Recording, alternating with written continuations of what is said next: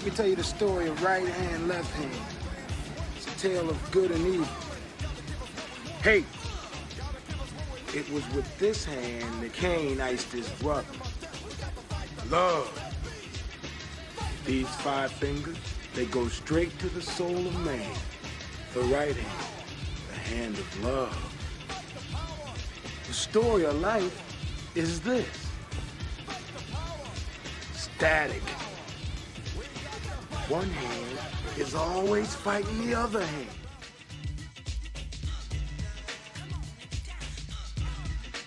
Hallo und willkommen zu This Movie Makes Me Drink, dem Filmpodcast, bei dem wechselnde Gäste ein Getränk und einen Film mitbringen und wir so lange darüber reden, bis der Drink leer ist. Heute mit einer Gästin, die schon einmal da war, und zwar bei einer, ja, doch relativ erfolgreichen Folge von This Movie Makes Me Drink. War die Folge erfolgreich, weil wir wahrscheinlich über den berühmtesten Film aller Zeiten geredet haben? Ah, ich glaube nicht. Ich glaube, es lag an ihr. Sie ist Filmwissenschaftlerin, Redakteurin, Fotografin, PR-Frau, engagiert sich im Filmkollektiv Goose Movies und ist allgemein eine tolle Frau. Willkommen, Henny. Hi, ich freue mich wieder hier zu sein. Ja, ich freue mich auch, dass du wieder hier bist. Und ich freue mich auch auf das Gespräch, was kommt, weil ähm, ohne vielleicht vorweg zu viel zu verraten, aber äh, der Film, den du ausgesucht hast, der hat mich auf so vielen Facetten so unterschiedlich berührt und ich glaube, wir werden ein richtig geiles Gespräch haben. Ähm, wir sind gerade nicht nur räumlich, sondern sogar national voneinander getrennt. Du bist ja gerade zum Zeitpunkt der Aufnahme in Wien. Deswegen können wir leider nur digital anstoßen. Machen wir aber natürlich trotzdem. Und was trinken wir denn heute? Ähm, ja, wir trinken Wein. Ich habe natürlich ein bisschen gegoogelt, ob es für Wien oder für Österreich irgendwelche speziellen Getränke gibt. Turns out, die stehen auch total auf Wein. Und deswegen trinken wir heute Weißwein. Natürlich nicht den gleichen leider, weil wir den einfach bei dir nicht gefunden haben. Bei mir, ich habe den tatsächlich auch nur wegen des Namens gekauft. Ich habe null Ahnung von Wein. Er heißt Servus Burgenland und ist ein österreichischer Qualitätswein. Dann muss er ja lecker sein, oder? Also wenn auf dem Etikett Qualitätswein steht, dann muss es ja auch ein Qualitätswein sein. Das kann ja gar nicht anders sein. Na gut, aber Qualität für 6 Euro? Mal gucken. Ich, ich habe noch nicht probiert. ja gut, äh, ich würde einfach sagen, wir nehmen einfach mal einen Probeschluck und äh, verköstigen ihn gleich mal. Ja. Ich würde sagen, auf eine gute Aufnahme. Ja, Prost. Und dein erstes Urteil? Ich finde ihn geil, tatsächlich. Ja? ja, ja ich finde ihn richtig geil. Oh, da muss ich äh, aufpassen, äh, dass ich nicht so viel rede, dass du nicht währenddessen trinkst, sonst ist die Podcast-Folge so schnell vorbei. äh, ja, meiner ist auch, ja, also geht, aber auf jeden Fall erfrischt er. Und äh, ich glaube, wir brauchen Erfrischung, denn es ist heiß da draußen in den Straßen New Yorks. Bleibt sicher, dreht nicht durch und vor allem tut immer das Richtige. Henny, tust du denn immer das Richtige? Boah, da stellst du mir eine Frage, ey. ich hoff's doch. Weißt du überhaupt, was du tun müsstest, wenn zum Beispiel irgendwie so ein schrulliger, verschrobener alter Mann kommt und dir die Lebensweisheit gibt? Henriette, tu immer das Richtige. Wüsstest du dann, was du tun musst? Nö. Ich würde dastehen und nicken und ja, aber keine Ahnung, was er dann damit will.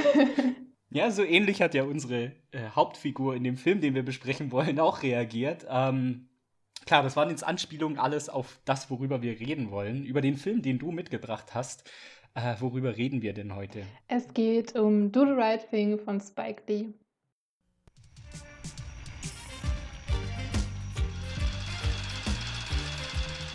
Ooh-wee. It's gonna be a scorcher today. Universal Pictures presents a new film from Spike Lee. Good morning, Miss Mother Sister. Now, Mookie, don't work too hard today. The man says it's gonna be hot as the devil. I've been here 25 years. LaSalle's famous pizzeria is here to stay. Trust me. Mookie, the last time I trusted you, we ended up with a son. Hey, hey, Sal, I'm gonna bust on the wall here. You want brothers on the wall? Love. Get your own place. You can do what you want to do. What I tell you about that noise? What I tell you about them pictures?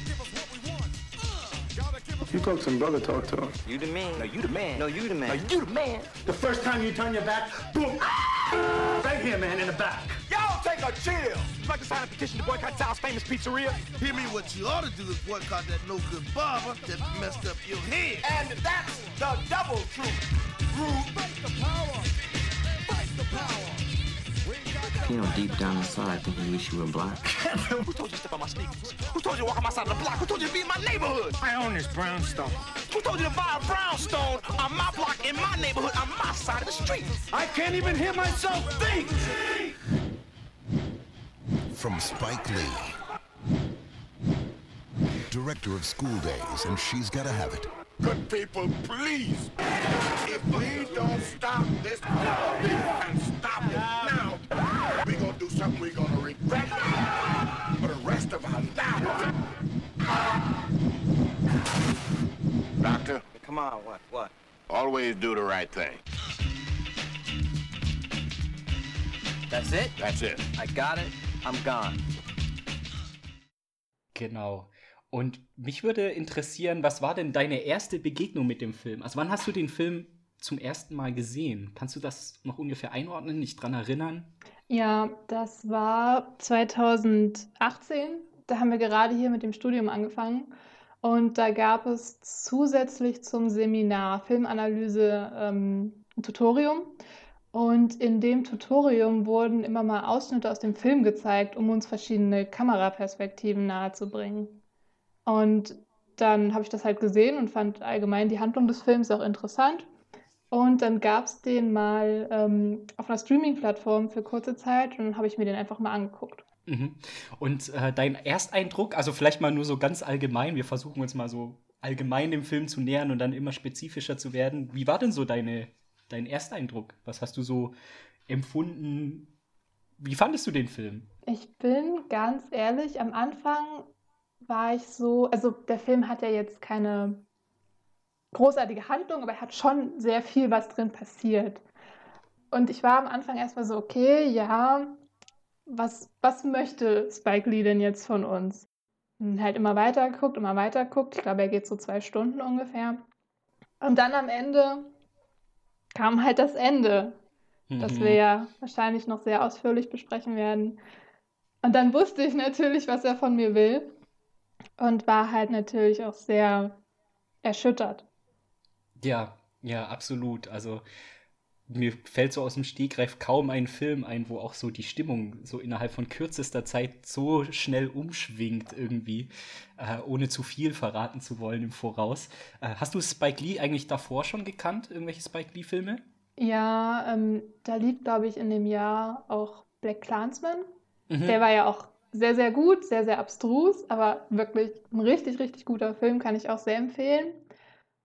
Und Inside Man hatte ich vorher mal gesehen, den fand ich aber jetzt nur so lala. Mhm.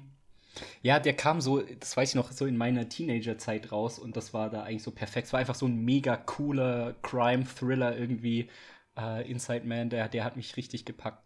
Uh, und ich hatte persönlich davor noch ähm, He Got Game gesehen, aus Mitte der 90er ungefähr, wo es darum geht, dass äh, auch in New York spielt der einfach so ein junges Nachwuchs-Basketballtalent auf seinem Weg zum Profi halt verschiedenen Hindernissen entgegensteht. Seinem Hang zum Party machen, seinem Hang zu Frauen, äh, falsche Freunde, die an sein Geld wollen, solche, also so ein Sport, Sportler-Drama. Das ist auch so in meine Teenagerzeit gefallen. Das äh, hat mich auch, äh, hat sehr mit mir resoniert auf jeden Fall. Wird übrigens gespielt von Ray Allen, einem tatsächlichen Profi-Basketballer, ah. der da überraschend gut äh, schauspielen kann.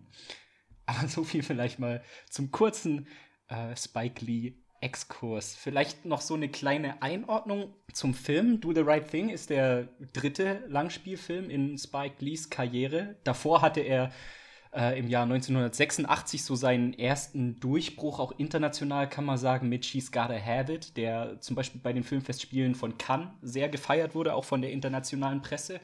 Und äh, Cannes war auch der Ort, bei dem Do the Right Thing richtig Aufmerksamkeit bekommen hat. Äh, sowohl Filmkritik als auch die Presse äh, in Frankreich ordneten den Film gemeinsam mit Jesus von Montreal von Denis Argand so als den Favoriten auf die Goldene Palme ein, äh, tatsächlich. Die Goldene Palme sollte aber letztendlich an Sex, Lies and Videotape von Steven Soderbergh gehen. Auch ein spannender Film. Oh ja, okay. Ja. Nächste Folge, äh, können wir gleich ausmachen. Nächste Folge reden wir dann darüber.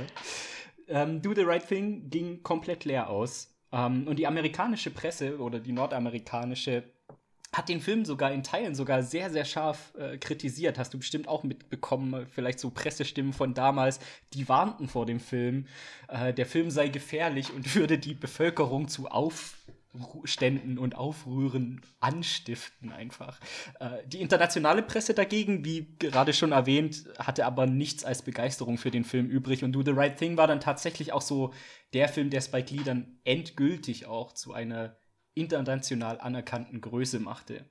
Im Jahr 1989 dann. Ja, vielleicht für die Zuhörerinnen und Zuhörer, die den Film noch nicht kennen, ähm, kannst du mal so ein bisschen erzählen, worum geht es denn überhaupt in diesem Film? Ja, das ist tatsächlich relativ einfach zu sagen. Ähm, es geht um einen, einen Straßenzug im Brooklyner Stadtteil Bedford-Stuyvesant. Ich hoffe, ich spreche es richtig aus. Und es zeigt die Geschehnisse an einem Tag. Das ist ein ähm, von vor allem People of Color bevölkertes Örtchen, beziehungsweise der ganze Stadtteil ist wohl sehr von Afroamerikanerinnen besiedelt und zeigt eben die Geschehnisse in dem Straßenzug an einem einzigen Tag im Sommer. Es ist der heißeste Tag des Jahres, was ja die, die ganze Stimmung, wie du vorhin ja auch schon erzählt hast, sehr, sehr gut nochmal optisch verdeutlicht.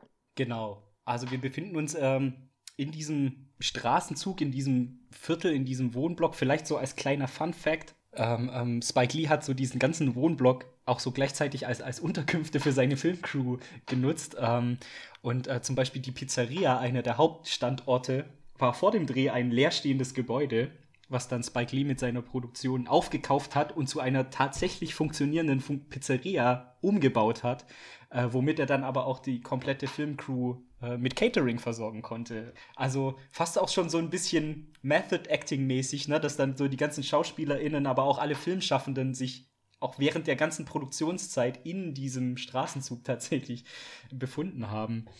Du hast schon gesagt, es ist heiß, es ist heiß. Die Hitze ist da, glaube ich, ein ganz wichtiges Thema ja, wie, wie drückt die sich denn aus in dem Film? Wie würdest du das beschreiben? Die Hitze, weil das ist ja eigentlich was, was man fühlt, ne? Wie kann man denn das, was man fühlt, bei einem audiovisuellen Medium darstellen? Naja, also wir haben sehr, sehr viele warme Farben im Bild. Es ist sehr viel rot. Es gibt da so eine Häuserwand, vor der drei alte Männer immer sitzen und philosophieren und die ist komplett rot. Und was Spike Lee auch gemacht hat, er hat so Hitzestrahler unter die Kamera gehalten, damit da so richtig schön so kleine Wellen manchmal zu sehen waren. Und natürlich, die Menschen sind sehr locker gekleidet. Es ist, die lieben es, unter die Dusche zu gehen, weil es einfach mhm. viel zu warm ist. Überall sind Ventilatoren zu sehen. Alle hängen eigentlich nur da und warten darauf, dass es endlich Abend wird.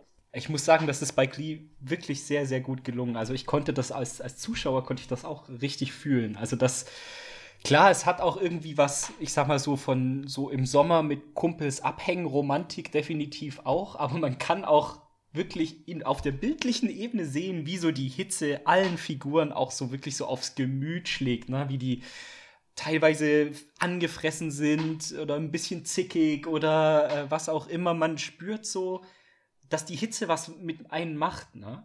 So, vielleicht da will ich auch noch nicht zu weit vorweggreifen, aber dass es dann doch auch wortwörtlich dann auch brodelt, so tatsächlich.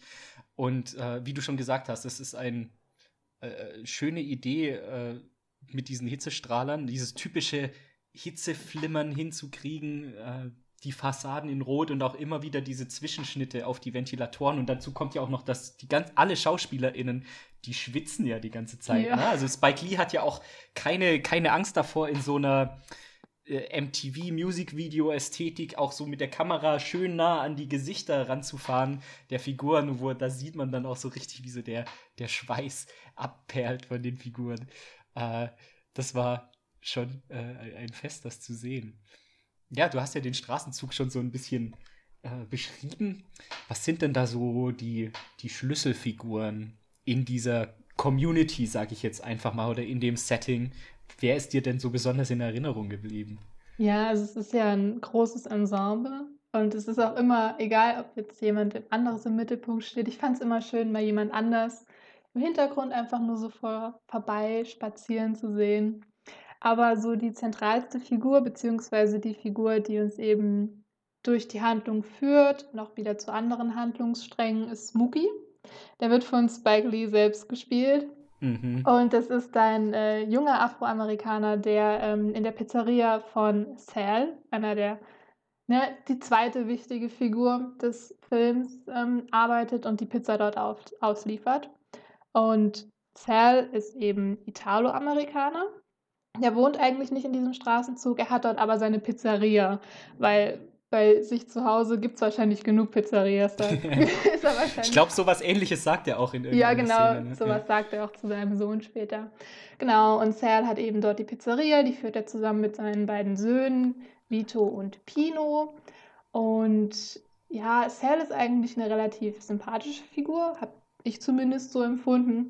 Und der ist auch sehr, sehr nett und liebenswürdig zu seinen Kundinnen, dass die eben alle People of Color sind und ist auch relativ stolz darauf, dort so lange schon sein, seine Pizzeria zu haben. Und er sagt so schön, die Kinder quasi mit seiner Pizza aufwachsen. Genau, das ist ein wunderschönes Zitat, ne? dass so, er ist so stolz darauf, dass seine Nahrung dafür gesorgt hat, dass die, dass die Kids zu erwachsenen Menschen werden. Ne? Dass er quasi so auch ihren ganzen Lebensweg mitgemacht hat. Und er ist ja eigentlich wirklich so ein absolutes äh, äh, Stand-in sozusagen für Gemeinschaftsbildung. Ne? Also nicht nur im Sinne von, wie er mit, äh, äh, all, mit der Bevölkerung in dem Viertel interagiert, sondern auch, dass es einfach ein Treffpunkt ist, wo das ganze Viertel trifft sich ja eigentlich täglich in dieser Pizzeria und wenn es nur zum Abhängen ist. Äh, es gibt diese eine Figur, auf die gehen wir nachher auch noch ein, Bargain Out, der Revoluzer, der kriegt ja dann für einen Tag Ladenverbot oder für eine Woche oder so. Eine Woche, ja. Ja, und das ist ja für ihn ein absoluter Weltuntergang, weil wo soll er denn jetzt abhängen? Der hängt jeden Tag in der Pizzeria ab, weil es halt der Treffpunkt des Viertels ist. So, und jetzt kann er da nicht mehr abhängen. Also man sieht schon, diese Pizzeria, Sales Pizzeria, ist ein, so ein ganz wichtiger Knotenpunkt auch so in der Geschichte. Wie findest du denn äh, Sal als Chef, als Inhaber der Pizzeria und Muki, wie findest du denn ihr Verhältnis zwischen den beiden? Ähm, also man merkt, es ist immer eine kleine Spannung da. Aber ich glaube, dass Sal, ich glaube, er sagte auch, er sieht in Mookie so eine Art Sohn. Also von Sal aus ist die Beziehung eigentlich sehr positiv. Und bei Mookie ist es, glaube ich, mehr so ein Chef-Arbeiter-Verhältnis. Ähm, auch wenn die beiden zum Teil sehr, sehr in, intime Szenen miteinander haben. Ja, ich fand noch, also dieses einseitige oder fast schon einseitige, wie man es auslegen kann, ist, glaube ich, eine gute Beobachtung von dir. Weil klar ist Sal dem Muki gegenüber aufgeschlossen und wenn äh, sein rassistischer Sohn Vito mal wieder ausflippt, dann steht Sal ja immer ein für Muki. Und auch er sagt ja auch mehrfach so, so ne, du, du bist wie ein dritter Sohn für mich. Ähm, trotzdem ist es ja so, dass er quasi diesen Worten ja, Taten folgen lassen ist vielleicht der falsche Begriff, aber ich meine, wenn, wenn Muki so ein wertvoller Mensch für ihn wäre oder so eine wertvolle Arbeitskraft, dann könnte er ihn doch auch zum Beispiel besser bezahlen. Oder zumindest mal regelmäßig bezahlen. Die Hälfte des Films fragt ja Muki dauernd nach Geld, was ihm noch aussteht. So. Und da haben wir so ein bisschen so dieses, ja, so ein bisschen so ein äh, äh Arbeitsverhältnis oder, oder eine ökonomische Abhängigkeit, was Muki natürlich auch immer zwingt, sich vielleicht auch so gut zu stellen mit dem Chef vielleicht auch über Sachen hinwegzusehen und auch eine Dynamik, die man so im Kapitalismus hat, so gerade bei so Geschäften oder Firmen, die sich so als, als neue hippe Unternehmen äh, inszenieren, ne? wo wir alle per Du sind und der Chef ist dein Kumpel. Äh, klar ist das dann vielleicht eine angenehmere Atmosphäre, aber es bringt ja auch nicht unbedingt ins Brot auf den Tisch. Du solltest ja dann doch irgendwie fair bezahlt werden und alles. Und das ist dann schon auch ein Knackpunkt und vielleicht auch einer dieser ja, Konfliktpunkte oder was du sagst, so eine Reiberei gibt es ja ständig zwischen den beiden. Ja, absolut. Ähm, was hier auch noch, also wir sind ja jetzt eigentlich relativ positiv an Sal rangegangen. Wir sollten die Figur jetzt aber jetzt nicht unbedingt in den Himmel loben, weil Sal ist so die zentralste weiße Figur in dem Film. Wir beide sehen jetzt hier natürlich auch aus einer weißen Perspektive auf den Film. Das müssen wir auch nochmal mhm. betonen. Ja. Für den gesamten wichtig. Podcast. Wir sind zwei weiße MitteleuropäerInnen. Genau. Natürlich äh, haben wir dann auch dementsprechend diese Brille auf. Ja. ja. Ähm, und was ich halt, ähm, ich habe mich mal für eine Hausarbeit mit dem Film sehr beschäftigt. Und ich sehe auch so ein bisschen so ein Kolonialherr-Sklaven- beziehungsweise so Plantagenbesitzer-mäßig, meinst ja, du? Ja, genau. Und so ein bisschen so ein, so ein Abhängigkeitsverhältnis hm. Der Bewohnerin des Viertels auch gegenüber Sal und halt eben auch Mookie als Arbeitnehmer gegenüber dem Arbeitgeber Sal, der ihn jetzt nicht immer den Lohn auszahlt und ihn vielleicht auch nicht immer gerecht behandelt. Hm. Hm. Das ist das, was ich halt eben meinte. Klar hat Mookie durch ihn äh, im Vergleich zum Beispiel von anderen BewohnerInnen des, des, des Straßenblocks das Privileg, arbeiten zu können und äh, selber Geld zu verdienen und sich vielleicht so eine gewisse ökonomische Freiheit zu erkämpfen. Aber andererseits äh, ist er halt in diesem Machtverhältnis gegenüber Sal ja dann doch der deutlich Unterlegene. Und ich glaube, wenn wir da äh, über die Schlussszenen sprechen, äh, ist das halt auch wichtig für unsere ZuhörerInnen, das mal so im Hinterkopf zu behalten. Auf jeden Fall. Aber ich finde, damit haben wir die auf jeden Fall schon mal ganz gut so eingeordnet. Vielleicht noch kurz äh, zu, den, zu den Söhnen von Sal. Kannst du die auch noch mal kurz vorstellen? Mhm. Wir haben ähm, Vito und Pino. Pino ist der ältere von den beiden, wird gespielt von John Turturro, den kennt man ja relativ gut. Pino ist, wie du schon gesagt hast, ziemlich rassistisch und hat halt keinen Respekt gegenüber den Kundinnen. Und das lässt er die auch spüren. Also es scheint ihm wirklich absolut egal zu sein, auch wenn die quasi hier ihm das Geld geben. Hm. Und äh, Vito ist nicht so.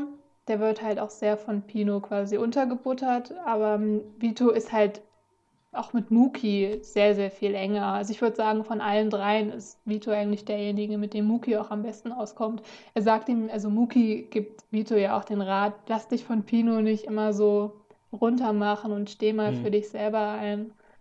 Genau, also Pino, der ältere der beiden, ist auf jeden Fall auch so ein Konfliktpunkt in dem ganzen Film, der oft die Stimmung noch mal mehr aufheizt ich finde in den zwei Figuren, das konnte Spike Lee natürlich nicht vorhersehen, aber der Film hat ja dann doch auch einen sehr, sehr aktuellen Kontext und ich finde, in den zwei Figuren spiegelt sich auch so eine Herangehensweise an so gesamtgesellschaftliche Debatten, auch im, unter dem Gesichtspunkt von Toleranz, spiegelt sich bei den beiden ganz gut.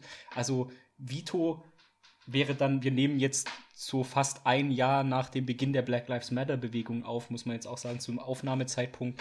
Und ich finde, die beiden Brüder könnte man so ein bisschen in, an so, in so zwei Spektren dieser Debatte äh, äh, tatsächlich einordnen. Also Vito als einer, der, den ich mir vorstellen könnte, der durchaus auch bei, an den Demos teilnehmen würde oder zumindest zu Bekundungen gehen und zumindest mal zuhören, was die Black Community zu sagen hat, ihnen einfach mal eine Stimme zu geben.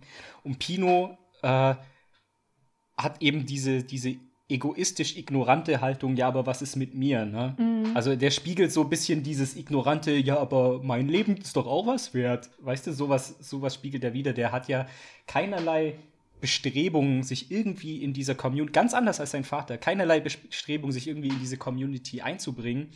Äh, und ich glaube, er ist auch selber in seinem Leben sehr, sehr unzufrieden. Er sagt ja, äh, dass er von seinen Freunden dazu muss man sagen, die sehen wir nicht im Film, aber es sind dann wahrscheinlich italienische oder italoamerikanische oder ja. weiße Freunde, die machen sich lustig darüber, äh, äh, dass er in einem in der Black Community äh, halt eine Pizzeria hat und äh, darüber ist er sehr sehr wütend und verletzt und gekränkt, aber halt anstatt diese Kränkung an seinem Freundeskreis festzumachen, macht er eben die AfroamerikanerInnen dafür verantwortlich, dass er jetzt gekränkt und verletzt ist. Ähm, ja, also finde ich auch im, im, im, im, in der aktuellen Debatte kann man die beiden so ein bisschen so verorten. Ist natürlich jetzt ein bisschen hingebogen, aber ich finde, das passt ganz gut eigentlich. Ja, ja, doch, ich kann da zustimmen. Und wir müssen ja auch sagen, also die, die Tötung von George Floyd ist jetzt zwar schon ein Jahr her, aber am Wochenende ist ja in Amerika wieder ein 20-jähriger mhm. Afroamerikaner mhm. von Polizisten erschossen worden. Das heißt, also es zeigt doch allgemein, wie aktuell der Film immer noch ist. Der ist mittlerweile 32 Jahre alt und dieselbe Scheiße passiert in Amerika immer noch. Mhm.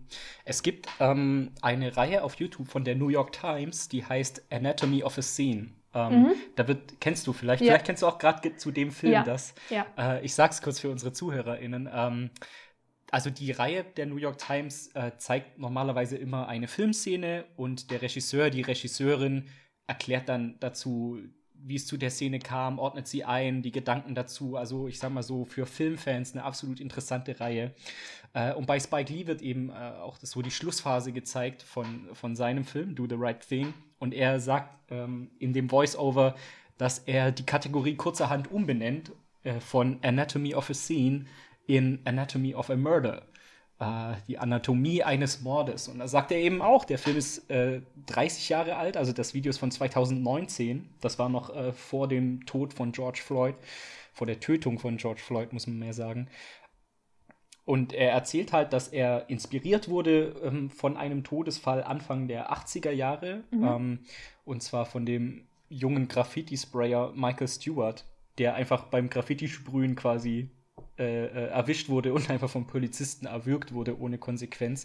Und dann äh, erzählt er halt weiter und fängt daran und dann äh, äh, erzählt er Spike Lee in diesem Video weiter und sagt ja, und dann war eben 2014 der Fall Eric Gardner, wo äh, der, der Mann völlig ohne Verdacht mit einem illegalen Würgegriff umgebracht wurde und er wird also Spike Lee wird immer lauter und fängt in diesem Video an, richtig zu schreien. Also man merkt, also auch so diese Wut daraus, dass das Thema leider immer noch aktuell ist, ähm, hört man halt einfach raus. Ähm, ich würde es trotzdem noch mal ein bisschen weiter nach hinten anstellen, äh, das Ende des Films sozusagen, noch mal kurz so, weil ich einfach diese, diese Community so geil fand, die, die, die Straßenzüge, die Blogs, die Figuren in den Blogs. Äh, ich würde gerne noch ein bisschen die noch ein bisschen abhaken, bevor wir dann weitergehen. Ähm, ganz zentrale Figur ist auf jeden Fall auch der Mayor, mhm. gespielt von Ozzy Davis, äh, ein schrulliger alter Mann, der rumläuft und den man nie so wirklich einordnen kann, oder? Ich meine, für die jungen Leute hat er irgendwelche äh, äh, 0815 Weisheiten, die man nicht richtig deuten kann. Wenn er dann aber blöd angemacht wird, dann kann er aber dann doch äh, was sehr Vernünftiges sagen und für sich einstehen. Äh, er macht äh, die große Überwacherin des Viertels, Mother Sister, äh, macht ihr den Hof. Ähm, er rettet einen kleinen Jungen davon, überfahren zu werden. Ich konnte den nicht so richtig greifen, obwohl ich ihn sehr mochte. Ich weiß nicht, wie findest du denn da Mayor? Ähm, ich glaube, das Wichtigste an der Figur ist tatsächlich äh, der Darsteller. Und auch bei der Figur Mother Sister, weil Ossie Davis und Ruby Dee sind beides BürgerrechtlerInnen. Und die waren beide sowohl mit Martin Luther King als auch Martin X bekannt. Und ich glaube, Ossie Davis hat auch bei der Beerdigung von Malcolm X die Grabrede gehalten. Mhm. Ja. Ach krass, okay. Es ist einfach nichts Zufall an diesem Film, bis hin zur Besetzung. Ein kleiner Fun-Fact noch: äh, Ozzy Davis und Ruby Dee äh, waren auch verheiratet. Ja. Und das ist halt lustig, die beiden zu sehen, wie sie sich gegenseitig ankeifen in dem Film. Und sie sagt, You remind me of my husband. äh, das ist schön, halt vor dem Hintergrund zu wissen, okay, sie sind halt ihr echten Paar. Äh, war ganz süß. Genau. Ähm, zwei Leute würde ich gerne noch nennen. Einmal ist es der beste Freund von Muki, auf jeden Fall ein sehr guter Freund von Muki, die sich immer mit komischen Handschlägen äh, begrüßen. Ne, dieser Salzsprayer mm. machen, ne? So, ne? Salzsprayer über die Handfläche. Äh, Buggin Out, Giancarlo Esposito. Äh, wie würdest du Buggin Out beschreiben? Buggin Out ist auf jeden Fall die Figur im Film, die den Konflikt am Ende initiiert. Und das direkt am Anfang, als er in Sals Pizzeria geht und sich hinsetzt mit seinem Stück Pizza, sich die Wand dort anguckt sieht, beziehungsweise wahrscheinlich zum ersten Mal wahrnimmt, dass an dieser Wand Bilder von bekannten italo-amerikanischen Schauspielerinnen vor allem hängen, zum Beispiel Al Pacino, Robert De Niro, Sophia Loren. Und der dann halt sagt, Sal, wieso hängen hier nur diese Leute? Wieso hängt hier niemand von uns, von deiner Kundschaft? Und Sal eben sagt, nein, das ist mein Haus, ich habe hier mein Recht und ich möchte das so. Und Buggin Out dann eben derjenige ist, der sagt, nee, das finde ich nicht gut, deswegen kriegt er auch seinen einwöchigen Verweis und der dann eben versucht, die Bewohnerin äh, zu, zu einem Boykott aufzurufen und ähm, ja, zum Schluss eben den Konflikt mitträgt, beziehungsweise auch die Eskalation zum Schluss. Mhm.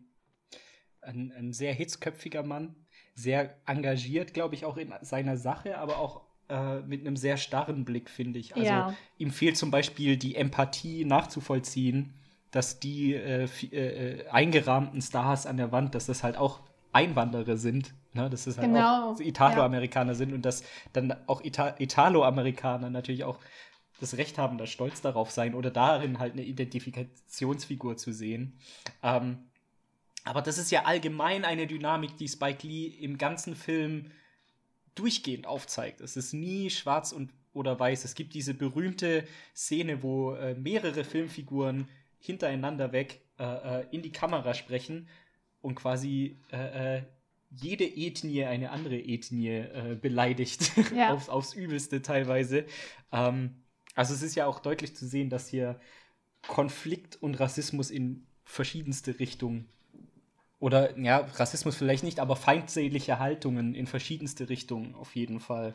Absolut. Und das vor allem auch von, von Minderheiten untereinander. Also wir haben ja auch ein paar Latinos und wir haben diese koreanische Familie. Mhm. Und obwohl sie eigentlich alle zu diesen Unterdrückten gehören, müssen sie sich gegenseitig auch immer noch runtermachen. Und das ist wahrscheinlich, also ich glaube, es ist sehr, sehr nah an der Realität. Dem Film wird ja auch immer wieder nachgesagt, dass er sehr, sehr nah an diesen rassistischen Konflikten äh, dran ist und die mit am besten überhaupt verkörpert. Und deswegen, ähm, die Sequenz, die du gerade angesprochen hast, ist auch, glaube ich, mit die stärkste Sequenz im Film. Ähm, vielleicht eine Frage zu dem Wohnblock, zu dem Straßenzug und die BewohnerInnen. Mögen die sich überhaupt? Alle? Was würdest du sagen? Hm, nicht unbedingt. Also die Konflikte sind, also wir sehen jetzt nur einen Tag und wir sehen da schon sehr viele Konflikte. Also das wird wirklich absolut tägliches Leben sein. Aber wir sehen ja zum Schluss, dass sie dann doch auch zusammenstehen können, wenn sie es möchten. Wenn Mhm. sie die Notwendigkeit dazu sehen. Ja, ja, ich hatte immer so das Gefühl, das ist so äh, bei den allen BewohnerInnen irgendwie so wie bei so einem alten Ehepaar, weißt du, so man, man, stich, man kennt sich, man stichelt sich, man hat auch eine Freude daran, sich gegenseitig aufzuziehen. Äh, aber irgendwie weiß man, in, we're in this together. Und am Ende mag man sich doch, also ich hatte immer so das Gefühl, eigentlich haben die schon einen Sinn von Gemeinschaft, alle. Und äh, man kennt sich, man ist aneinander gewöhnt, man schätzt sich. Das Gefühl hatte ich schon, trotz aller Sticheleien. Es gibt ja auch diese, diese äh, äh, Szene, wo irgend so ein, so ein weißer Dude aus dem Bürgertum durch dieses Viertel fährt und sein Cabrio wird nass gespritzt. Äh, und er will die Polizei einschalten. Die Polizisten sind beide weiß. Und die stehen aber äh, für die Afroamerikaner ein und sagen, Mhm. ey, die sind cool, wir kennen die, alles gut, geh, fahr du weiter. Weißt du, so nach dem Motto. Das meinte ich. Also irgendwie war da doch irgendwie so ein Sinn von, von Gemeinschaft, von gemeinsam abhängen im Sommer, sich, man läuft aneinander vorbei und nickt sich zu, weißt du, so und umso tragischer war dann für mich oder umso aufwühlender halt dann das Ende des Films so. Ähm, so schade eigentlich, weil man sieht so, wie dann doch was so sein könnte, ne? Wenn alle mal ein bisschen cooler miteinander wären, the right thing tun, äh, dass es eben auch ganz anders gehen könnte. Ja, aber halt auch nur minimal. Also ich glaube schon, dass es Spike Lee vor allem darum ging, nicht irgendeine Utopie darzustellen, die wir wahrscheinlich niemals erreichen werden, zumindest Stand jetzt, sondern wirklich um die harte Realität, wie es halt wirklich täglich abläuft, da in New York vor allem. Dann lass doch einfach mal über die Eskalation des Konflikts reden. Wir tänzeln jetzt schon über eine halbe Stunde drumrum. Möchtest du nicht lieber noch die äh, weitere wichtige Figur in dem Konflikt? Oh, äh, ich habe Radio Rahim vergessen, Ja. oder? Radio Rahim. Äh, eine imposante Erscheinung, gespielt von Bill Nunn, äh, der Public Enemies Fight the Power immer auf Maximum aufgedreht auf seinem Ghetto Blaster holt. Äh, ein sehr beliebtes Mitglied dieser Wohngeme äh, dieser, dieser, dieses Straßenzuges ist. Alle begrüßen ihn, alle begrüßen ihn mit Handschlag, respektieren ihn. Er ist sehr gemocht. Er hat auch keine Ahnung, also diese, diese, diese ganzen äh, äh, Rassismuskonflikte beschäftigen ihn ja auch sehr. Er trägt ja äh, äh, Love und Hate als Ringe äh, auf, sein, auf seinen in, in seinen beiden Händen. und sagt, dass ah, ich krieg den Monolog nicht mehr zusammen. Sagt halt ja, dass quasi so der Mensch so die Summe dieser beiden stärksten Emotionen ist, ne, die in einem Menschen halt miteinander äh, äh, ringen und das halt in Extremsituationen entweder die eine oder die andere Richtung ausschlägt, oder? Kann man das so sagen? Mhm. Ja, ich glaube, das fasst ganz gut zusammen. Und auch dann halt auch tragisch im Hinblick auf das Ende des Films. Ich weiß nicht, hast du noch was zu Radio Rahim? Ich glaube, was wir betonen müssen, ist auf jeden Fall wirklich diese imposante Figur. Also körperlich, diese imposante Statur.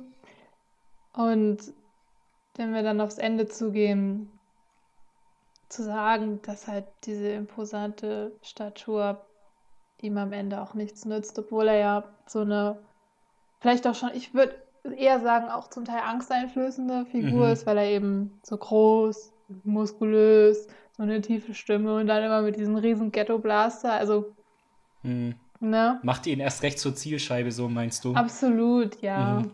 Also er trägt ja auch viele ko kleinere Konflikte, die sich mit über den Film ziehen, mit. Also wenn er zum Beispiel seine Batterien kaufen will beim koreanischen Ehepaar in ihrem Laden und die dann alle sich so ein bisschen ankeifen und anzicken, weil Mhm. sie ihn nicht hundertprozentig verstehen und er dann auch gleich so, ah, lernt doch mal Englisch. Hm. Ja. Ja. Ich fand so süß, äh, immer die Szenen mit ihm und Muki.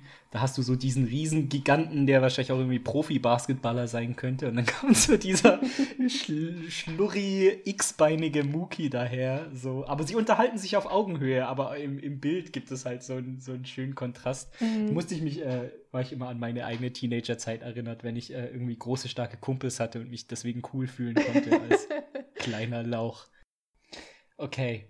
Ähm, ja, eigentlich, also die ZuhörerInnen, die den Film noch nicht gesehen haben, werden sich jetzt vielleicht ein bisschen wundern, warum wir so kaum so über, also kaum so eine Narration nacherzählen. Wir, wir erzählen viel über Figuren, wir erzählen viel über das Setting, das Umfeld, die Inszenierung.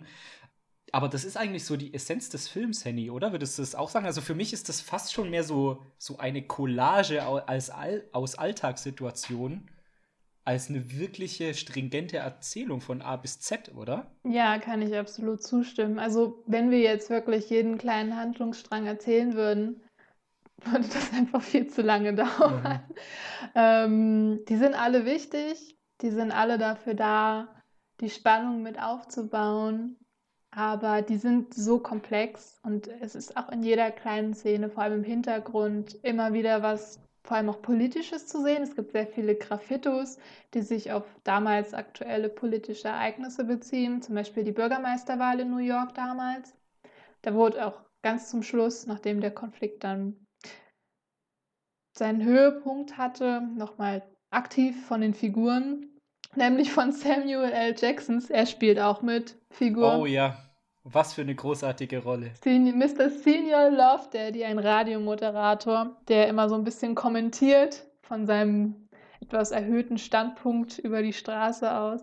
Ähm, Ich habe mir tatsächlich überlegt, äh, den Podcast, also das einzusprechen. Er, ma er macht mal so einen riesen Shoutout an alle AfroamerikanerInnen, die so die aktuelle Popkultur prägen Mhm. und Vorbilder sind und äh, der Black Community das Leben ein bisschen erleichtern. Und ich habe mir überlegt, den Podcast so äh, anzufangen, dass ich das einlese, aber es geht erstens so lang und zweitens habe ich mich dauernd verhaspelt. Da habe ich gedacht, komm, ich lasse es lieber. Ja, ist schon okay.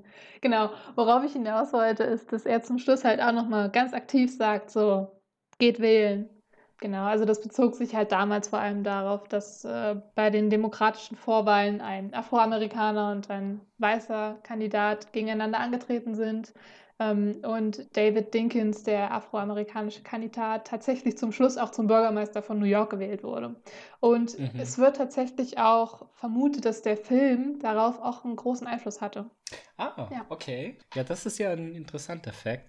Auch wieder, äh, ähm, wenn es um den Aufruf geht zu wählen, aktiver am dem demokratischen Prozess teilzunehmen und so, haben wir auch wieder die Aktualität ne, Ja. von 2020 mit drin.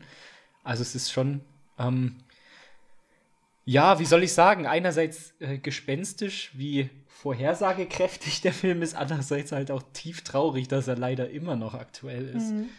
Aber umso schöner, dass wir drüber reden. Genau, also wie du schon gesagt hast, es gibt viele kleine Handlungsstränge, es sind mehr so Situationen, aus dem Alltag ähm, und wahrscheinlich der Haupthandlungsstrang, den du ja auch schon äh, herausgestellt hast, ist, dass sich zwischen Sal's Pizzeria und eben ähm, Buggin Out, der eine immer größere Schar an, an Leuten, die ihm folgen, um sich schart, dass sich da so ein, so ein Konflikt aufbaut. Ja, stimmt eigentlich. So viele Leute sind es nicht, es sind zwei. ja, und Radio Rahim geht einfach nur so mit ihm mit, weil er eine Pizza holen will, oder? Mm. Also er, er eigentlich will er doch nur eine Pizza bestellen, oder? Nee, es ist so, dass er Radio Rahim alleine hingeht und dabei aber die Musik aus seinem Ghetto Blaster immer noch zu hören ist und Sal ist halt so, mach das aus, sonst bediene ich dich nicht. Und am Ende beugt er sich auch, aber er findet es halt trotzdem nicht geil und deswegen schließt er sich dann halt äh, Buggin Out an. Mhm. Einfach weil zu Radio Rahim halt sein Radio und seine Musik gehört. Auf jeden Fall. Und genau diese Situation spiegelt sich ja dann äh, äh im Finale des Films. Also äh, kleine Spoilerwarnung, wir reden jetzt wahrscheinlich ausführlicher über. Das wird eine große Spoilerwarnung aussprechen. ja, äh, riesige Spoilerwarnung. Ja, enorm, massiv. Gigantisch. So groß wie Radio Rahim ja. ist die Spoilerwarnung. Ähm, genau. Radio Rahim und Buggin Out betreten den Laden am späten Abend. Die Sonne ist schon fast untergegangen. Es ist auf jeden Fall so Sonnenuntergangsabend, mhm. dunkel sozusagen. Dämmerung, das Wort habe ich gesucht. Ja. Dämmerung. es gibt, äh, wir haben im Deutschen ein Wort dafür, Dämmerung. Ja, äh, vielleicht habe ich den Wein zu schnell getrunken, ich weiß nicht. Also in der Dämmerung. Äh, Ser's Pizzeria macht eigentlich schon zu, ne? Also Ser hat, glaube ich, eigentlich zumachen wollen und hat dann aber für Mukis Schwester nochmal ganz kurz den Ofen angeschmissen, irgendwie so. Ja, oder für vier äh, Kids aus der Nachbarschaft. Nicht für Mukis ja, Schwester. Mhm. Muki ja, hat ihm ja, ja, vorher gesagt, er soll sich von seiner Schwester fernhalten. Da müssen wir auch noch drüber reden. Äh, erinnere mich nochmal dran nachher. Ähm, genau, und der Tag war allgemein stressig. Äh, konfliktbeladen, Streiterei, also auch, also ich erzähle das jetzt aus Sals Perspektive. Es war halt ein sehr arbeitsreicher Tag, viel zu tun und er hatte halt auch selber viele Ärgereien mit den Leuten aus der Nachbarschaft, mit den eigenen Söhnen, ähm, wo es auch wirklich um existenzielle Dinge ging. Muki, mit Muki war er sich nicht ganz grün. Ähm, also man merkt, Sal, das hat der Film auch über die komplette Länge des Films auch dargestellt, man merkt ihm wirklich an, er will jetzt einfach nur noch Feierabend machen und nach Hause. Ne? Und dann in dem zu dem Zeitpunkt kommt natürlich überhaupt nicht deeskalierend dann eben Radio Rahim mit der Musik voll aufgedreht und Buggin Out mit seiner Stimme wie immer voll aufgedreht. und die beiden fordern jetzt endlich äh, Konsequenzen. Sie wollen Representation, sie wollen äh, afroamerikanische Vorbilder an der Wand haben, sie wollen, dass die Pizzeria ihre Identität anerkennt. Es soll endlich verdammt noch mal was passieren. Und sie gehen dann so voll auf Konfrontation, oder? Wie, wie, wie schätzt du so die Ausgangssituation ein? Ja, also von denen, also von Ray Rahim und Bugging Out auf jeden Fall voll. Und Sal, weil er eben auch gestresst ist, geht halt auch voll drauf ein. Und es ist eigentlich gar nicht so wichtig, was gesagt wird, weil es irgendwann einfach nur in einen absoluten Stimmengewirr untergeht. Und das Schlimme ist, also wir lernen vorher, wie gesagt, Sal halt als eigentlich sehr positiven Menschen kennen, der der Nachbarschaft, wie gesagt, sehr, sehr aufgeschlossen ist und wirklich keine großen Rassismen zeigt. Wenn halt nur diese kleinen Rassismen, die halt leider jedem von uns innewohnen, das müssen wir auch nochmal betonen. Wir beide mhm. sind genauso nicht davon ausgeschlossen, leider. Und dann rutscht ihm halt das N-Wort raus.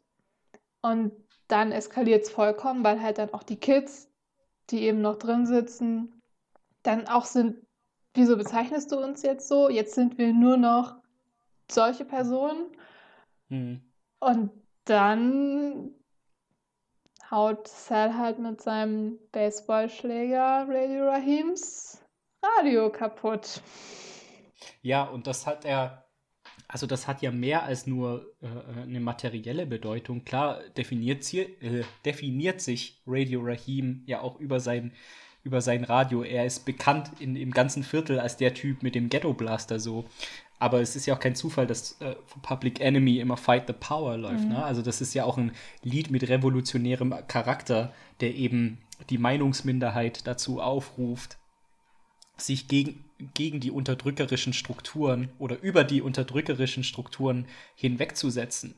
Und da hast du dann eben den Weißen, der dadurch, dass er den Ghetto Blaster zerstört, dann auch die, die Nachricht, die Message in dem Lied zerstört und damit, also metaphorisch auch das Aufgebe Aufbegehren der Minderheit dem Einhalt gebietet. Ja, was natürlich. In doppeltem Sinne quasi. Sowohl, genau, dass genau. die, die quasi vor ihm stehen und dann halt Public Enemy.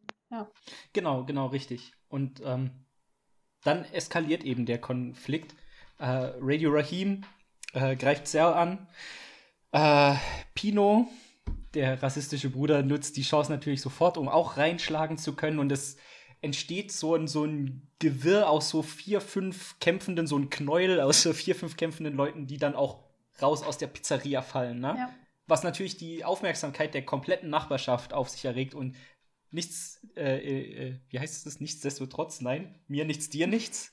Oh, ich erfinde heute lauter Wörter. Mir nichts, dir nichts hat sich eine Meute um, diesen, um dieses kämpfende Knäuel geschlossen, was die Polizei auf den Plan ruft. Ne? Ja. Und dann was willst du erzählen, wie es weitergeht?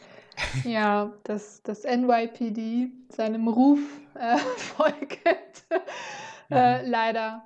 Also eigentlich darf ich in dem Moment eigentlich gar nicht drüber lachen. Ja, der, ähm, die beiden Polizisten, die, wie du ja schon gesagt hast, am Anfang beziehungsweise so in der Mitte des Films eigentlich noch relativ ja, deeskalierend agiert haben in dem Konflikt zwischen Weißen und People of Color, kommen natürlich und einer von den beiden nimmt ähm, Radio Rahim, der halt auf Sal draufhängt und ihn auch wirklich wirkt, mhm. mit seinem Schlagstock so in den Würgegriff. Und das leider zu lang. Anders kann man es einfach nicht sagen. Ja, genau. Und Radio Rahim stirbt durch Erdrosselung, schlicht und einfach. Ja. Durch einen Polizeigriff, der damals auch den, äh, den jungen Graffiti-Sprayer, äh, hier Michael, Michael Stewart, Stewart, der ja. Spike Lee zu dem, zu dem Film inspiriert hat, durch den gleichen Griff gestorben ist und einem Polizeigriff oder einem Würgegriff, der seit 1993 dann auch äh, bundesweit bei der, oder zumindest bei der NYPD äh, verboten ist. Mhm. Also Polizisten, Polizistinnen dürfen den äh, juristisch auch einfach nicht mehr anwenden. Genau, aber Radio Rahim äh, stirbt. Und ich fand, ähm, ich fand das so sehr, sehr bedrückend inszeniert und ich war doch wirklich sehr äh, äh erinnert an. Also ich habe, ich weiß nicht, hast du das George Floyd Video gesehen ja. in voller Länge? Ich habe es ich hab's nämlich nicht geschafft, die volle Länge. Ich, ich habe es nicht ausgehalten. Ähm, aber ich habe so viele Parallelen gesehen. Schon allein dieses, dass die Leute drumrum stehen und nur zugucken und vielleicht mal rufen, ey, lass es, es ist jetzt genug, mhm. aber sich nicht trauen einzugreifen, weil sie wissen, dass die Polizei so verdammt überprivilegiert ist, dass sie sich das quasi konsequenzlos erlauben kann. Ja. Ne? Das sieht man in dem, sorry, ein Satz noch, ich sehe du schon, du willst reden. Äh, das sieht man nämlich in dem George Floyd-Video auch, wie die Leute sagen, ey, jetzt hört mal auf. Und auch immer lauter sagen, ey, jetzt hört mal auf, aber wirklich einschreiten tut niemand. Ja. Und zwar so lange, bis der arme George Floyd einfach erstickt ist. Ja, also da sieht man jetzt halt auch doch das, das kollektive Zusammenhalten auch in dem Fall, auch wenn sie nichts tun konnten, in dem Fall wirklich. Es gibt kurz bevor es dann wirklich vorbei ist, auch den Moment, wo der zweite Polizist sagt, Gary, hör auf, stopp, und der einfach nicht aufhört. Und du fragst dich halt, was geht gerade in diesem Menschen vor, der einfach nicht aufhören kann, obwohl man schon sieht, also es ist ja auch ganz heftig inszeniert, du siehst dann halt mhm.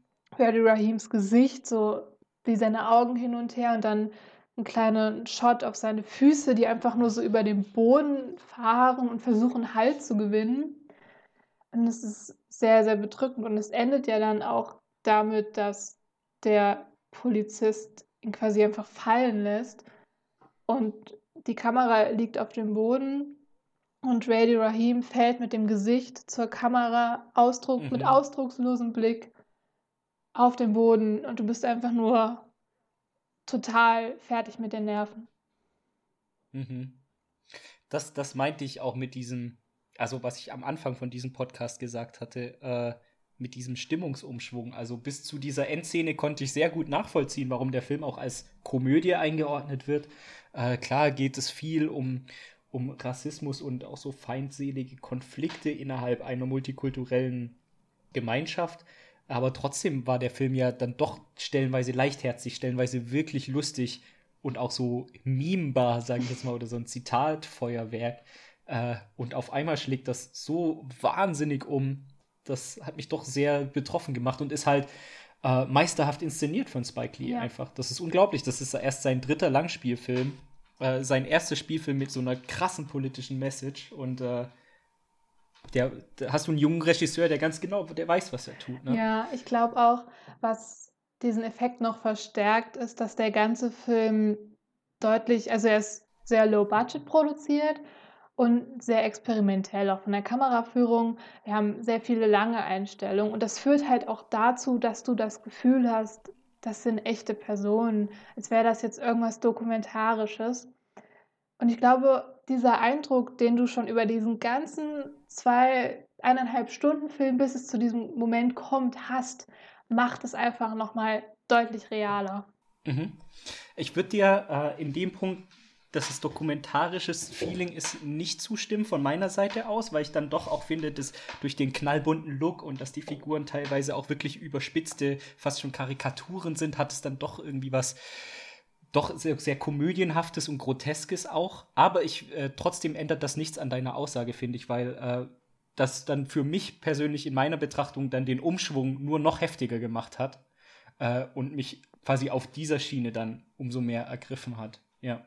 Also wir sind uns auf jeden Fall einig, dass das ähm, sehr, sehr heftig inszeniert ist und äh, das Publikum halt auch wirklich trifft. Ja. Und es geht ja dann noch weiter.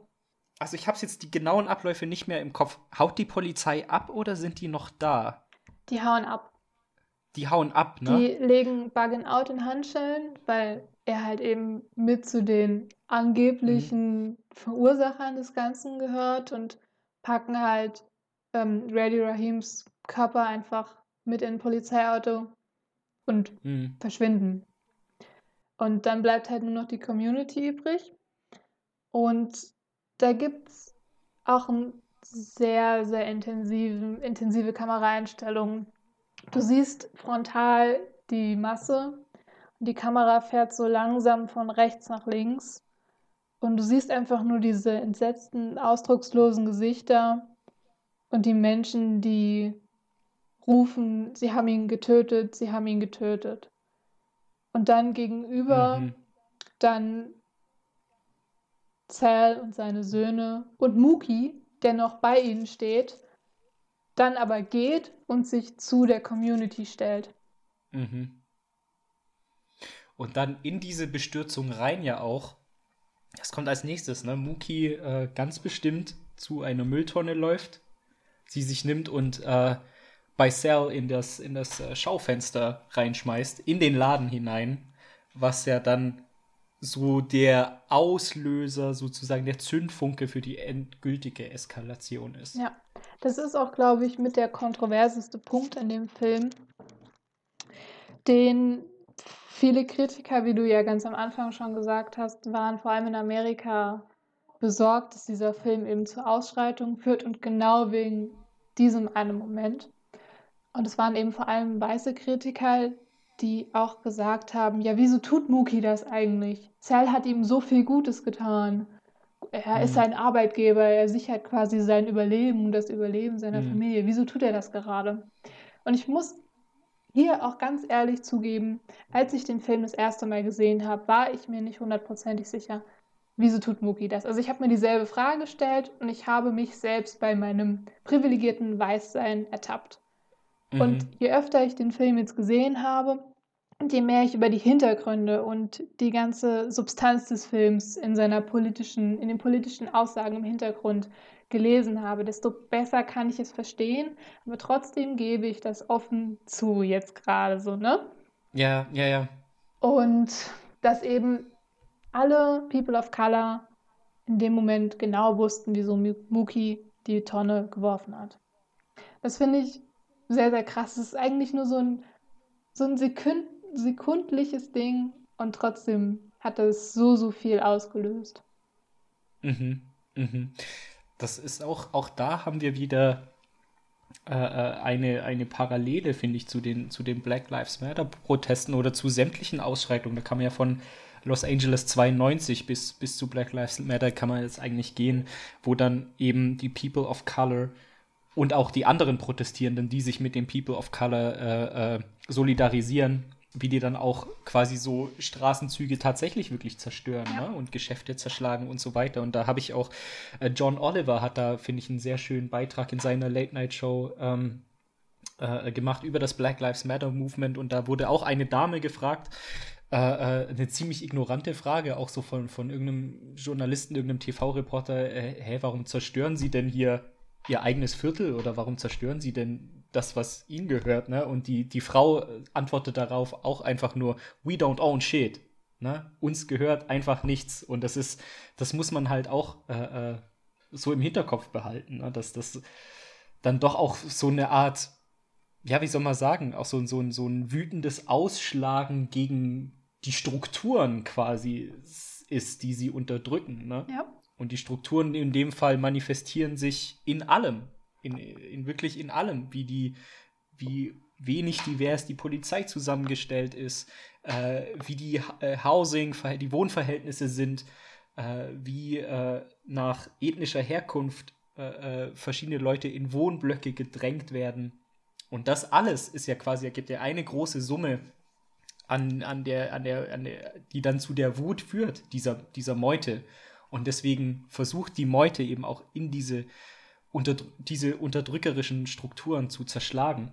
Und äh, es gibt einen, das ist auch eine sehr, sehr ergreifende Szene, wo die, wo die Meute dann, also sie, sie, sie macht wirklich so ein, ein Geschäft nach dem anderen kaputt, überall brennt in der Straße. Du, du, alles, was so in der, in der Schönheit der letzten zwei Stunden so erleuchtet ist und du hast so Spaß gehabt, durch das Viertel zu laufen, den ganzen Film über. Du hast das Viertel ja auch immer besser kennengelernt, weil immer eine neue Kamerafahrt durch die Straße ging.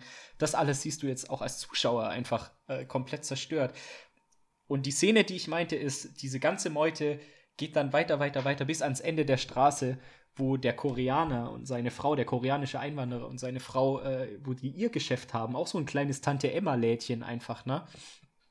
Und äh, er einfach, also der Koreaner sich einfach auch so komplett seine Existenz, sein Leben, alles bedroht sieht und einfach so in voller Verzweiflung ruft, weil er sich nicht anders zu helfen weiß. Ich bin, ich bin ein N-Wort, ne? Ich bin doch auch nur ein N-Wort, ne? mhm. ne? Und ein paar, da reagiert die Meute sehr irritiert drauf, weil einerseits manche lachen, manche sind sehr irritiert, manche fühlen sich sogar provoziert, aber die kommen dann doch zum Schluss, ey, das ist nicht unser Feind. Weißt ja. du, so andere, andere Menschen, die es auch schwer haben im Leben, sind nicht unser Feind.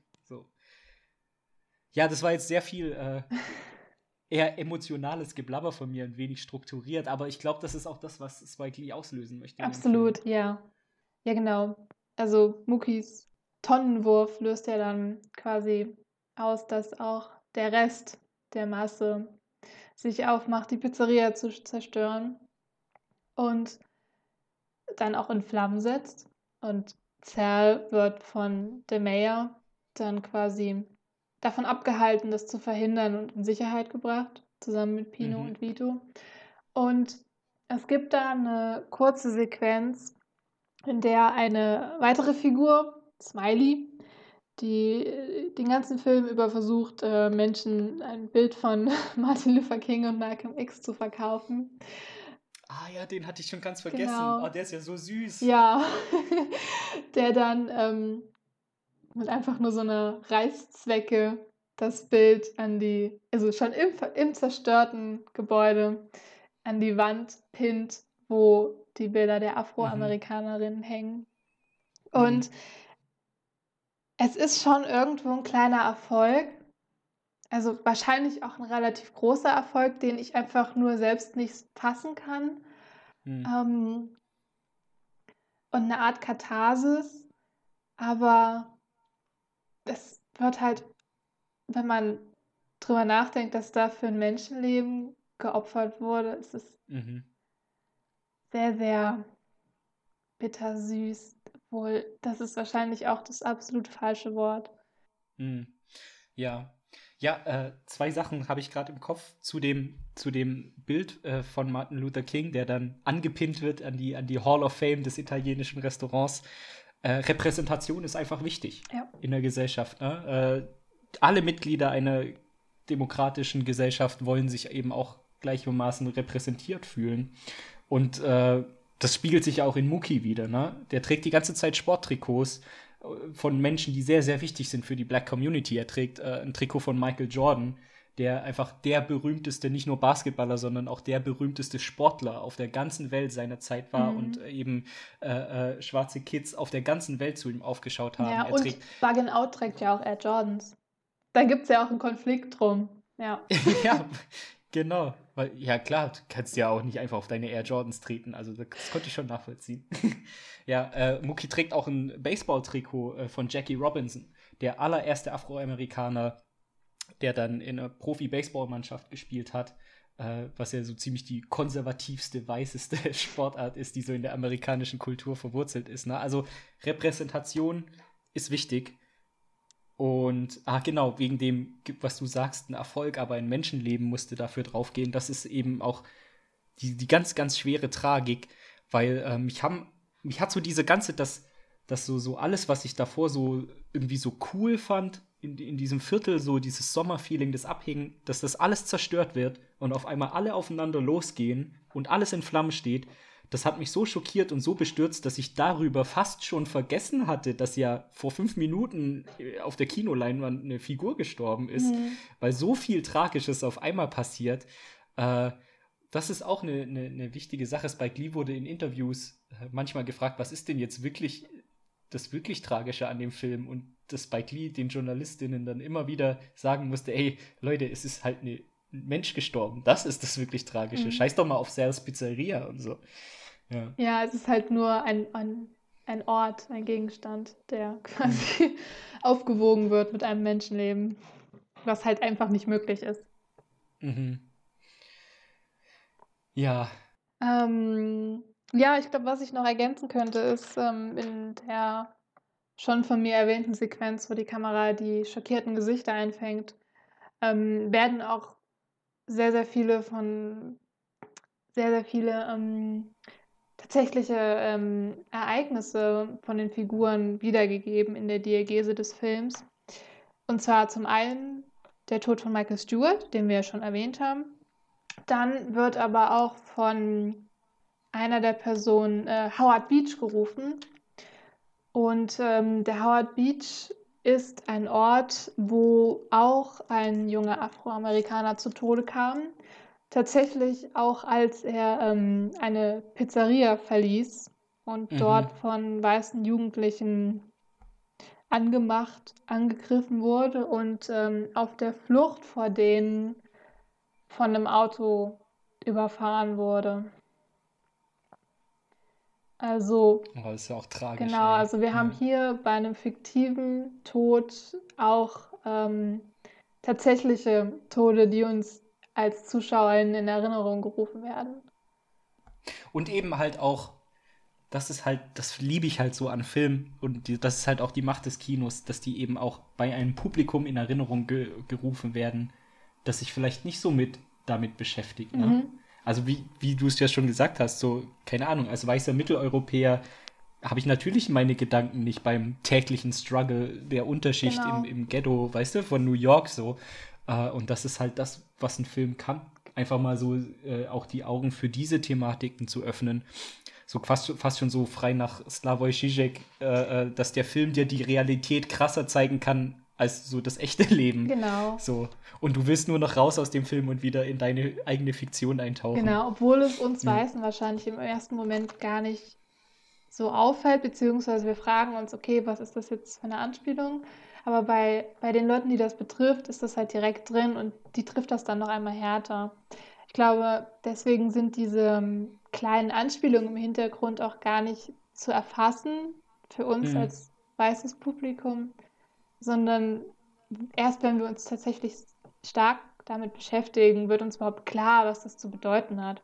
Also es gibt auch, um nochmal was einzufügen, gibt es einen Graffiti, das sagt Jesse Jackson. Und Jesse Jackson war äh, der afroamerikanische, beziehungsweise erste afroamerikanische Be Präsidentschaftskandidat. Ja, nee, ist auch was, was an mir vorbeigegangen ist, einfach, ja. Deswegen lohnt sich eigentlich auch immer so eine, also wenn man es emotional halt aufbringen kann, lohnt sich das ja auch, den Film immer wieder zu besuchen, Ja. quasi. Auf jeden So. Fall. Man sieht jedes Mal was, was einem vorher nicht aufgefallen ist. Ja. Und ich könnte mir wirklich vorstellen, dass der im Jahr 2020 dann auch noch mal öfters geschaut wurde. Einfach an Schulen, an, keine Ahnung, das Streaming-Plattformen, die von sich aus noch mal äh, ins Angebot genommen haben. Kann ich jetzt natürlich nicht beweisen, aber ich könnte es mir gut vorstellen, weil der ist einfach noch verdammt aktuell. Und liebe Ja. ZuhörerInnen, wenn ihr den noch nicht kennt, dann schaut ihn euch verdammt noch mal an. Ja. okay, ähm, ich würde jetzt vorschlagen, dass wir vielleicht äh, mal eine Runde Rezensionraten spielen. Äh, das gab es, glaube ich, als du das letzte Mal zu Gast warst, noch nicht, ne? Doch, ich glaube, es gab's schon. Ich kann mich an schon? was erinnern, ja. okay, ja, voll gut. Äh, ja, leider habe ich äh, immer noch keinen Jingle dafür, deswegen weiß ich, kannst du kurz was einsprechen, singen oder so? Keine Ahnung. Jetzt kommt das Rezensionenraten. Yay! Hey! Und das war diesmal tatsächlich ganz schön schwer, ähm, weil dann doch auch in den Kommentarbereichen, ich habe sowohl bei Amazon als auch bei Letterboxd geschaut und ähm, ja, es- die Leute nehmen das halt auch zu Recht auch völlig ernst, den Film. Also es ist gar nichts so wirklich irgendwie so lustige, äh, äh, lustige Rezensionen dabei. Ich habe eine gefunden bei Letterboxd, äh, die war mit so einem Spoiler-Tag versteckt. Äh, vielleicht für die ZuhörerInnen, die das nicht kennen, auf Letterboxd kann man, wenn man eine Filmkritik oder eine Filmbeschreibung schreibt, kann man das als äh, enthält Spoiler markieren. Und dann sehen andere UserInnen sehen, äh, sehen den Kommentar halt nicht, nur wenn man aktiv draufklickt. So kann man halt mit seinen Followern sozusagen seine Bewertung teilen, ohne aber Inhalte oder so von den Filmen oder ja, einfach Spoiler rauszugeben. Da war also dieser große Spoiler-Tag und ich klicke drauf und es stand Good Movie. Toll. ähm, puh, das ist schwer. Ja, das ist sehr schwer. Das ist schwerer, war als man denkt. Mit zwei Worten. Ähm, Hat aber 700 Likes bekommen. okay, Good Movie. 700. Dann muss es ja positiv sein. Dann. Ja, ich glaube, das, also wenn, wenn er schreibt Good Movie, dann ist es, glaube ich, positiv. ähm, vier. Ja, waren fünf. Damn! Aber das war, ja, war ja auch richtig fies, ich weiß. Woher solltest du das denn wissen? Mein Kommentar, den fand ich äh, ganz zynisch, aber ganz, ganz witzig auch. Ähm, Kendall Jenner and her cans of Pepsi, where were they? Oh, ey, das ist echt nicht einfach. Was hast du denn da nur ausgesucht? Puh. Amazon oder Letterboxd? Das war auch auf Letterboxd. Okay. Ähm, hat 625 Likes, ja, weil es halt auch so eine Scherzantwort ist, ne? Viereinhalb? Yes! Ja! Das sind viereinhalb. Mit Herz sogar, aber viereinhalb. Genau. Ja, voll gut. Da hast du jetzt schon mal einen Punkt. Ähm, und ich habe noch eine finale Rezension für dich. Wir switchen über von äh, äh, Letterboxd auf Amazon. Äh, die Überschrift sehr anstrengender Film. Könnte schon mal ein kleiner Clou sein. Ich weiß nicht, ob ich einfach zu jung für diesen Film bin, aber nach geschlagenen 4,5 Minuten Intro war ich schon ziemlich geschlaucht und musste die erste Pause machen. Danach habe ich die ersten echten Minuten des Films gesehen und nach gefühlten 30 Minuten, auch wenn es nur drei Minuten waren, wieder eine Pause einlegen müssen. Ich schaffe es wohl nicht mehr, mich durch den Film zu quälen, da die Leihfrist bereits ausgelaufen ist. Trauriger Smiley. Ein Stern. Das könnte man denken, aber der hat tatsächlich zwei Sterne gegeben. Und ich finde das so witzig, weil er hat nur sieben, nach eigener Aussage, nur sieben Minuten von dem Film gesehen, aber gibt trotzdem zwei Sterne. Dann müssen es ja doch verdammt gute sieben Minuten eigentlich gewesen Ja, sein. irgendwie schon. Es widerspricht sich. Ja. Außerdem kann ich ihm überhaupt nicht zustimmen. Ich fand das Intro so toll. Ich fand es so toll, wo äh, da läuft ja schon Fight the Power, ne? Ja, genau. Und eben die, äh, die Freundin von Mookie. Äh, Tina. Ich habe mir ihren Tina, Gespielt danke von schön. Rosie Paris. Ja. Genau. Sie spielt, äh, sie tanzt da ja so in verschiedenen Styles und sehr extrovertiert und sehr ausdrucksstark. Ähm, also der Film hatte mich eigentlich schon beim Intro, aber das ist so, bevor wir dann so in die Schlussphase gehen oder den Podcast beenden, auch noch was, was ich dir auf jeden Fall fragen wollte.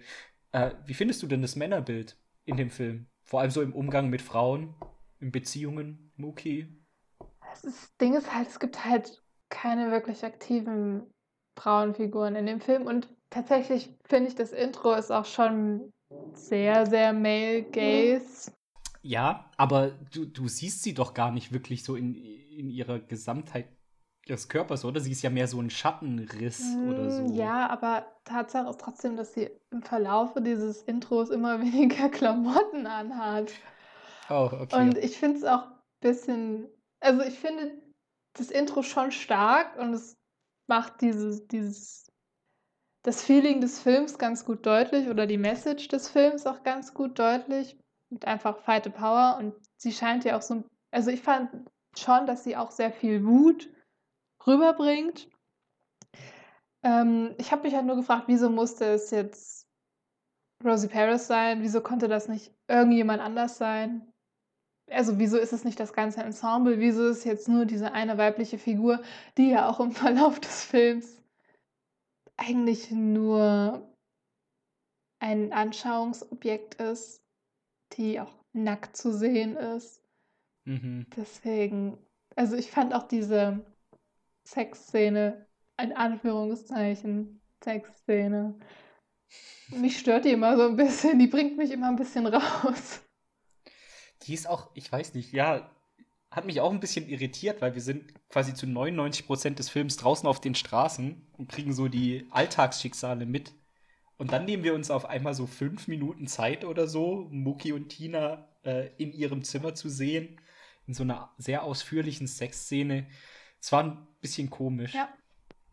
Tatsächlich, da hab, hat sich mir auch so die, die Aussage des Films nicht wirklich erschlossen. Was halt vielleicht wichtig ist zu sagen, dass man da sehen kann, wie, äh, äh, wie ökonomische Abhängigkeit dich halt, äh, wie die, dass dir die Freiheit nimmt, ne? Weil Tina hat keinen Job, Tina kann kein Geld verdienen, Tina muss sich einfach um das Kind kümmern, weil Muki sich nicht drum kümmert. Ähm, und deswegen ist sie ja quasi gezwungen, oder? So, keine Ahnung, seine Eskapaden auszuhalten. Ich tragischerweise. Bloß der Film versteckt das so unter einem Mantel einer Komödie so ein bisschen. Ich bin mir da nicht hundertprozentig sicher. Ich glaube tatsächlich, sie sagt, sie würde arbeiten irgendwo zwischendurch. Ich, deswegen weiß ich nicht, ob ich dir da so hundertprozentig Hm. zustimmen kann. Ich glaube tatsächlich eher nicht, dass da ein Abhängigkeitsverhältnis besteht. Ich glaube tatsächlich, dass Tina auch ganz gut ohne Muki zurechtkommen würde, der ja jetzt auch nicht unbedingt der Verantwortlichste ist. Und Ja, also ja, es wird ja. auch oft gesagt, also auch von Mukis Schwester, äh, dass er jetzt nicht so gut darin ist, Jobs zu behalten Mhm, und Geld mhm. zu verdienen, obwohl er eben die Verantwortung hat, äh, auch für einen Sohn aufzukommen. Ja. Ja, er ist schon, er ist schon ziemlich lauchig irgendwie, ne? Ich fand es auch so, so lustig, dass er irgendwie, es kommt ja, wird ja im Film auch thematisiert, dass er dann teilweise eine Woche lang einfach komplett fehlt. Aber dann, wenn er wieder äh, äh, zu Hause ist, dann will er auf einmal bestimmen, ne? Also Ja. sich auch so an so einem ganz komischen Männerbild festhält. So, na, hier wird nicht Spanisch geredet im, in der Umgebung meines Kindes und ich bin hier der Vater, ich bin hier der Chef. Das ist dann doch äh, witzig. Ja, und äh, Muki und seine Schwester ist ja dann auch, da versucht er doch auch ziemlich so, naja, er, er versucht zumindest irgendwie so eine Macht über sie aufrecht zu erhalten, ne? Äh, was ich auch so im ersten Moment dann doch auch toxisch fand irgendwie. Ähm, ich fand dann aber, als ich dann die, die beim Recherchieren die Info bekommen habe, dass äh, äh, die Schwester gespielt von seiner tatsächlichen Schwester, Joy Lee, äh, ist, fand ich dann doch auch wieder äh, doch sehr interessant, weil dann doch auch ja, so ein autobiografischer Kontext dann zumindest durch die Besetzung reinkommt und vielleicht dann doch irgendwie man eine Ebene der Reflexion vielleicht dann bei Spike Lee erkennen könnte, wenn man wollte, oder? Vielleicht. Obwohl ich glaube, dass äh, Jade, also seine Schwester, ähm, eigentlich der nicht dominantere Part ist, weil Muki versucht schon so sein, oh, ich bin jetzt hier der große Bruder und Mhm. du machst jetzt, was ich will, ist. Aber äh, sie ist im Endeffekt auch die Person, bei der Muki anscheinend wohnt. Das heißt, da Mhm. besteht halt eher in die andere Richtung Abhängigkeitsverhältnis. Also eigentlich äh, ist Muki dann doch eine ziemliche Wurst, ne? Der, der gerne in seinem Kopf dann doch irgendwie dominanter wäre, als er dann in echt ist. Wahrscheinlich. Zumindest Frauen gegenüber, weil ich finde ihn, was so in, im Umgang mit seinen männlichen Kollegen umgeht, fand ich ihn dann doch äh, sehr ja, reflektiert, einfühlsam, deeskalierend bis auf die Tonne, kann man ja dann schon auch sein, sagen. Ja, also er ist halt schon vor allem Jade gegenüber bevormundend. Du wolltest ja, dass ich dich Mhm. äh, daran erinnere, das Ding mit Ja. Jade und Sal, dass er halt da vor allem sagt, ja, nee, du darfst jetzt nicht zu Sals gehen, weil, Ja, nee, das gefällt mir weil so wie er dich anguckt Ja, und was weiß ich. obwohl ich diese Sequenz auch su super witzig finde, wo, wo Jade und Sal in der Pizzeria miteinander reden und Pino und Muki gucken beide so mit steinharten Gesichtern so. Aber äh, äh, das Lustige ist ja, äh, äh, Sal checkt das ja. Also, Muki macht ja dann so eine Andeutung in die Richtung, lass die Finger von meiner Schwester Mhm. oder was, nachdem er ihr eine Pizza gemacht hat. Und Sal guckt ihn nur an nach dem Motto, du meinst hoffentlich nicht das, was ich gerade denke, ne? Dass du es meinst, ne? So, also Sal hat es auch schon durchschaut, dass es dann doch vielleicht eher so ein unreifes Teenager-Gebaren ist. Oder junger, junger Mann-Gebaren. Ja, finde ich lustig. Also ich finde halt eben auch, weil wir jetzt viel auch von großen Konflikten gesprochen haben, dass eben halt auch so, auch die kleinen Zwischentöne sind schon äh, aufgeladen, konfliktreich. Und das macht es ja auch, ich sag mal, vom ideologischen weg rein handwerklich dann auch, rein hand, zum Beispiel drehbuchtechnisch oder dramaturgisch macht es ja das zu einem unfassbar gut getakteten Film, wo immer was passiert und halt nie Langeweile äh, entsteht, weil immer irgendwo Konflikt ist. Das finde ich gut. Ja. Okay, ähm, ja, ich hatte dich das eingangs mal gefragt. Jetzt haben wir eine Stunde länger als eine Stunde drüber geredet. Vielleicht noch mal als Abschlussfrage. Was heißt denn Do the Right Thing? Was könnte Spike Lee im Hinblick auf diesen Film, vielleicht im Hinblick auf Mookie, vielleicht im Hinblick auf alle Filmfiguren, was könnte der gemeint haben mit Do the Right Thing? Es ist immer eine Frage, welches Publikum er gerade damit adressieren will. Der Film wird ja auch oft im Kontext gesehen davon, dass er auch für ein weißes Publikum gemacht wird, nicht nur für ein afroamerikanisches. Und ich glaube vor allem auf das weiße Publikum ist es eben darauf bezogen, hier, das passiert, wenn ihr euren Rassismus auslebt. Ihr seht jetzt hier den Tag in diesem Viertel, ihr sympathisiert mit den Figuren und ihr seht, was am Ende passieren kann, wenn es eskaliert und es eskaliert leider täglich. Deswegen ist es ja auch diese tägliche, dieses tägliche Setting. Ähm, tut das Richtige und versucht euch selbst zu hinterfragen. Ja, also stimme ich dir voll zu. Ich würde noch ergänzen, weil das passt voll gut, dass so das Richtige tun oder sich auch mal erlauben können, nicht das Richtige zu tun, dass das schon auch eine Sache von Privileg ist. Ne? Also wenn du ein Teil von einer Meinungsminderheit bist, dann wird immer von dir verlangt, dass du das Richtige tust. Und wenn du einmal ausscherst, einmal was falsch machst, dann wirst du sofort zum Sündenbock. Also man hat es auch in Europa gesehen, äh, ähm, im Rahmen der geflüchteten Menschen, die so ab Mitte der 2010er immer mehr ins Land kamen, dass dann so aus konservativen Ecken äh, dann gesagt wird, ja, die können ja kommen, aber dann müssen sie sich auch an unsere Regeln halten, Mhm. gell? Dann müssen sie sich auch benehmen, so nach dem Motto. Und dass eben dieses sich benehmen, immer das Richtige tun, dass das quasi eine Bürde ist, die Teil der, der, der, ja, der Minderheiten, der Meinungsminderheiten ist. Und dass, wenn ich halt so zur weißen Mehrheit gehöre, dann kann ich es mir halt auch mal erlauben, irgendwas zu machen. Kein, mir fällt gerade nichts ein. Steuern hinterziehen. Irgendwie irgendwas. Keine Ahnung. Weißt du, was ich meine? Ja. Ne? Dass einfach die Machthaber können sich halt mehr erlauben. So. Das ist schon auch eine Sache von Privileg.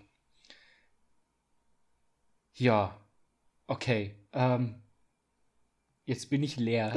ich hab, also mein Glas ist leer, ich bin leer.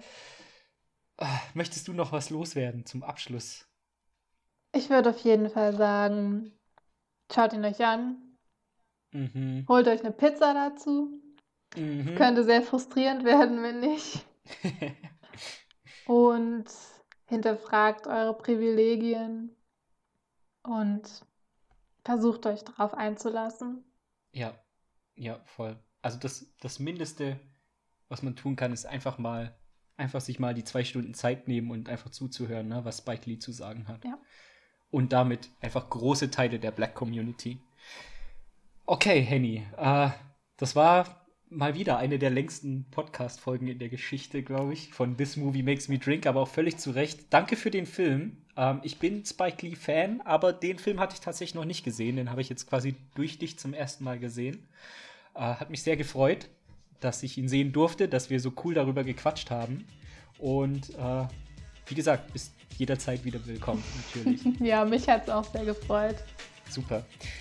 Dann an die äh, ZuhörerInnen, vielen Dank fürs Zuhören